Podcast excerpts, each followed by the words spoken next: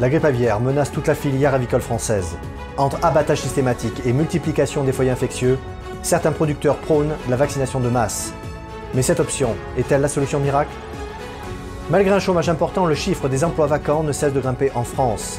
Nous tenterons de comprendre les raisons qui se cachent derrière cela. Que reste-t-il de la filière de la laine française? Autrefois fleuron de notre économie, ce secteur doit opérer une révolution s'il veut rester dans la course concurrentielle et survivre les expositions numériques immersives atteignent des records de fréquentation. Les œuvres d'art deviennent de véritables spectacles, plongeant les spectateurs dans un espace qui oscille entre réalité et imaginaire. Bienvenue sur Nouvel Horizon. La filière avicole marche sur des œufs. En cause un virus. Je vous rassure tout de suite, il ne s'agit pas du Covid, non. Mais bel et bien de celui du H5N1, qui décime depuis 2016 tout un secteur. En effet, 20 millions de volailles ont été abattues entre novembre 2021 et 2022. Et cela ne s'arrête pas là, puisque entre le 1er août et le 21 décembre 2022, c'est plus de 3 millions de volailles qui ont été tuées, dont 50% de canards. Les premiers fautifs ont été les oiseaux migrateurs qui ont amené avec eux le virus et l'ont propagé au gré de leur migration. Plusieurs hypothèses sont sur la table. La première proviendrait du contact des volailles d'élevage avec les oiseaux sauvages qui seraient contaminés par les fientes de ces derniers. La deuxième piste envisagée proviendrait de l'air, qui transporterait le virus jusque dans les exploitations. La dernière hypothèse concernerait l'activité autour de l'élevage, qui pourrait être un facteur de contamination. Par exemple, le transport de canards d'un site A vers un site B. Revenons en France. Le 8 novembre dernier, le ministre de l'Agriculture a fait un constat alarmant. Le niveau de risque de contamination de la volaille est très élevé. À ce jour, tous les indicateurs sont au rouge. Le 8 novembre dernier, le ministre de l'Agriculture constatait des taux de contamination alarmants. À ce moment-là, 36 départements comptaient au moins un foyer de grippe et 49 foyers en élevage avaient été confirmés. Pour tenter d'y remédier, des restrictions sont entrées en vigueur sur l'ensemble du territoire français. Dorénavant, tous les élevages sont confinés avec une interdiction de rassemblement des volailles. Sylvie Robin, éleveuse de canards dans le Gers, confie à France 3 que la situation est grave. Elle déclare Il n'y a pas de solution miracle face à ce virus. C'est à nous, éleveurs, d'additionner les mesures de prévention, mais la claustration des animaux nous demande plus de travail. Pour elle, confiner les volailles exige plus de travail et moins de revenus. Face à une telle situation, certains éleveurs demandent la vaccination des canards en urgence. Lionel Candelon, le porte-parole des canards en colère, déclare On attend toujours les autorisations et pourtant, on sait qu'il est efficace.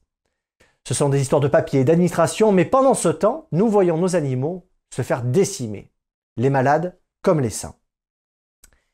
Il faut savoir que la facture de la grippe aviaire va coûter très cher. Il va falloir débourser plus d'un milliard d'euros pour indemniser les éleveurs.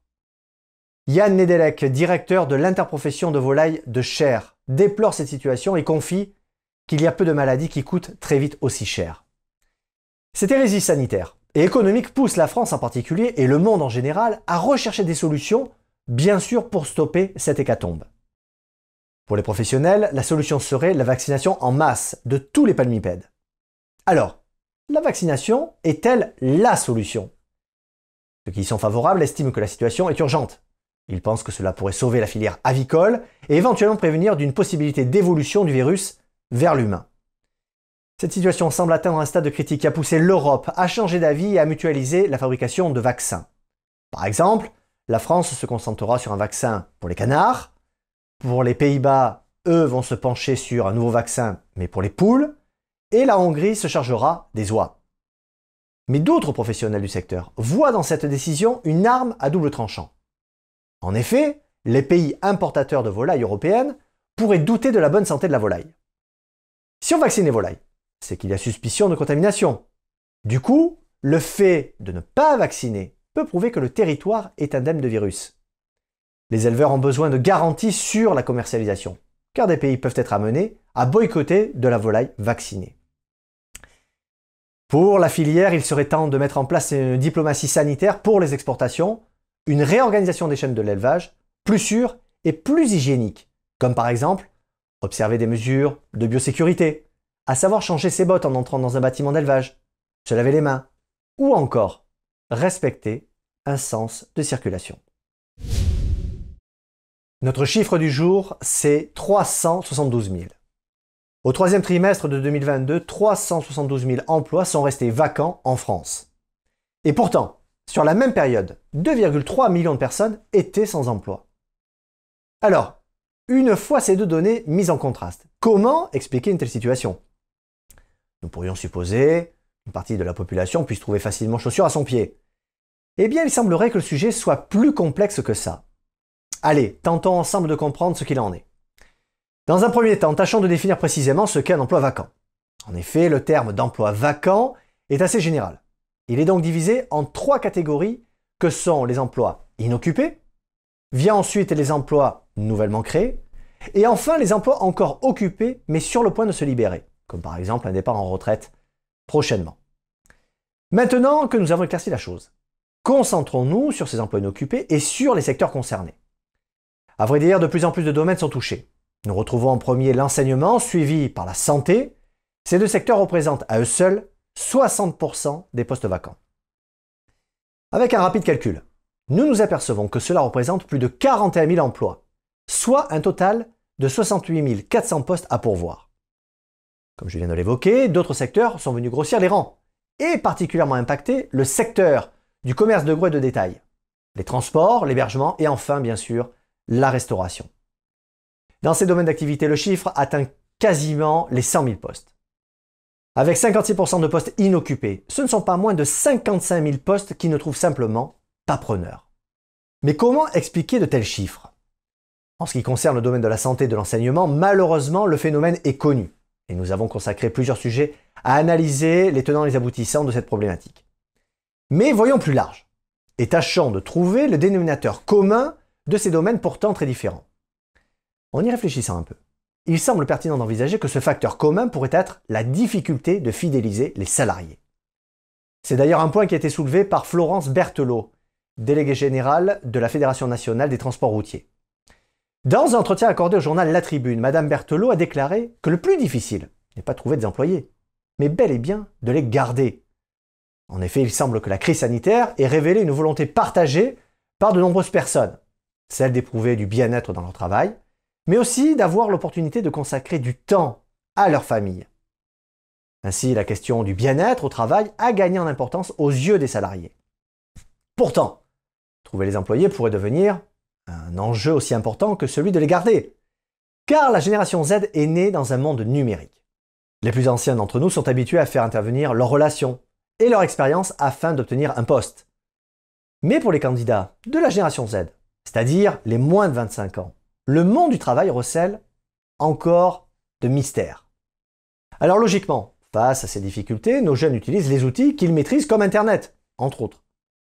Ainsi, les jeunes en recherche d'emploi utilisent fréquemment des outils comme LinkedIn, Monster ou MeteoJob. Mais ce n'est pas tout. Les candidats de cette génération Z ne se contentent pas de lire les annonces, puis d'y postuler. Ils investiguent.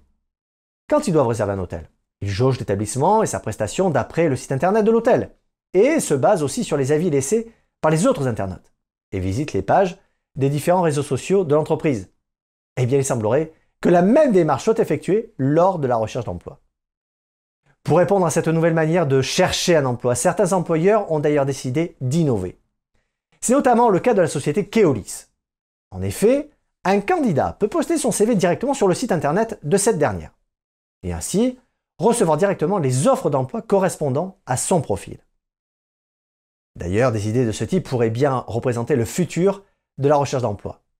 D'autant plus quand on sait que d'ici 2025, 50% des postes en entreprise seront occupés par des jeunes de la génération Z. Ah, la laine. Nous avions envie sur Nouvel Horizon de faire un focus sur ce matériau si commun et si utile. En effet, la laine se retrouve un peu partout. Vêtements, matelas, isolation. Reconnue pour ses nombreuses propriétés, elle vit pourtant des heures sombres, puisque toute la filière se retrouve à l'agonie. Pourquoi? Eh bien, il existe plusieurs facteurs, à commencer par celui du prix, qui ne cesse de baisser depuis une trentaine d'années. Julien Dink, éleveur dans la Haute-Vienne, confie au populaire que la situation est catastrophique, car la laine est descendue à 15 centimes le kilo, alors que la tonte tourne autour de 70 centimes. Le deuxième aspect non négligeable provient de la Chine. En effet, depuis le Covid, elle n'importe plus de laine française.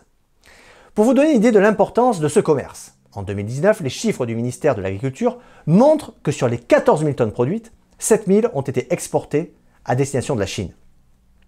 L'autre conséquence, qui n'arrange rien, vous vous en doutez, est que les stocks se sont accumulés chez les négociants pendant deux ans. Même si environ la moitié de la laine française est exportée, seulement 4% de la production est transformée en France. Mais alors, que devient le reste? C'est simple, ceux qui le peuvent stockent en espérant des jours meilleurs. Quant à d'autres, ils la brûlent ou l'enterrent, ce qui est formellement interdit, puisque la laine est considérée comme un déchet d'abattoir et doit donc suivre un parcours spécial et coûteux. Pourtant, la laine a de nombreux avantages, car c'est un matériau écologique. Nous pouvons nous en servir pour le textile, comme je l'évoquais tout à l'heure.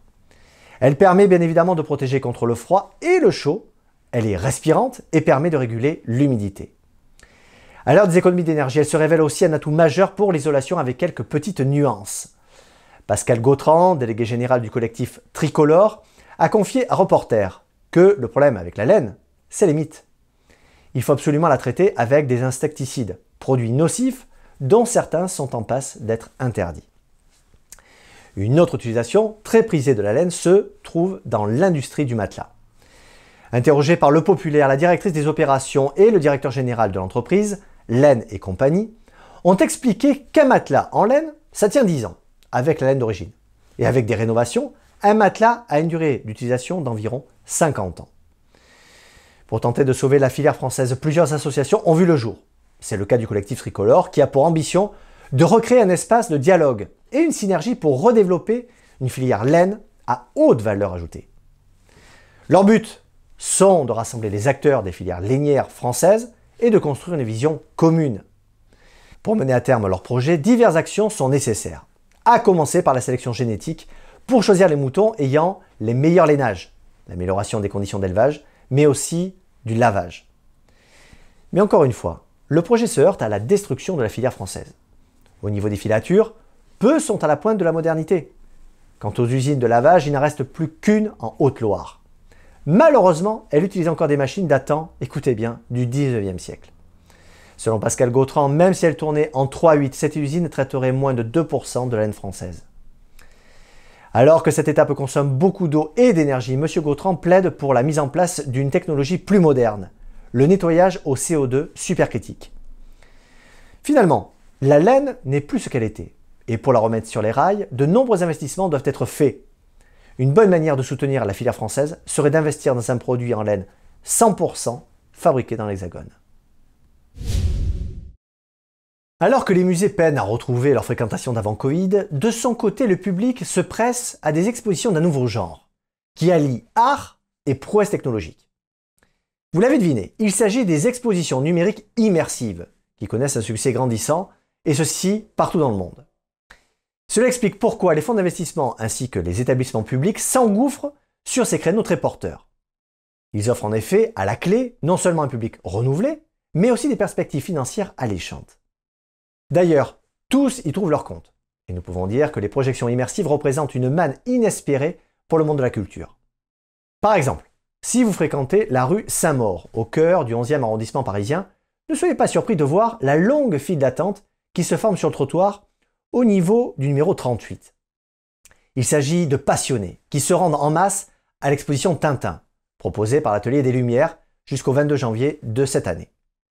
Sauf qu'à l'intérieur, le public ne va pas découvrir les planches manuscrites d'Hergé, relatant les célèbres aventures de Tintin et de son fidèle compagnon Milou. Mais ces visiteurs viennent voir des projections grand format, comme une sorte de spectacle son et lumière. Eh bien, figurez-vous que cette aventure immersive organisé par Culture Espace et Moulins Art, a permis à plus d'un million de visiteurs d'explorer les albums de Tintin avec un nouveau regard. Même niveau fréquentation pour l'exposition Clint de l'Atelier des Lumières et pour l'exposition Shinchukin de la Fondation Vuitton. Alors me direz-vous, qu'est-ce qui explique un tel succès? Pour Jessica de Bidéran, maîtresse de conférence en sciences de l'information de communication à l'Université de Bordeaux, c'est cette forme hybride entre le musée et le divertissement qui plaît. La question de savoir si le public des expositions numériques immersives diffère de celui qui fréquente généralement les musées Eh bien, tous s'accordent à le penser. Ainsi, selon quelques données qualitatives, à l'exposition de la Joconde immersive organisée en 2022 à Marseille, par le Louvre et le Grand Palais immersif, un tiers des visiteurs n'avaient pas l'habitude de venir au musée. De tels scores de fréquentation aiguisent les appétits des investisseurs, car le public n'y vient pas pour l'art, mais juste pour la fascination technologique. Mais qu'en est-il des coûts de ces expositions? Normalement, sachez que les expositions numériques immersives ne sont pas moins chères que les expositions traditionnelles, mais elles présentent d'autres atouts. Tout d'abord, il n'y a pas de prêt d'œuvre. Souvent, les reproductions d'œuvres sont tombées dans le domaine public et donc, en principe, il n'y a pas de droit à payer. D'autre part, alors qu'il est très difficile de déplacer des œuvres d'art, les expositions immersives sont simples à faire tourner. Finalement, c'est cette itinérance qui permet de dégager des bénéfices. Merci d'avoir suivi Nouvel Horizon. Prenez soin les uns des autres et restez libres.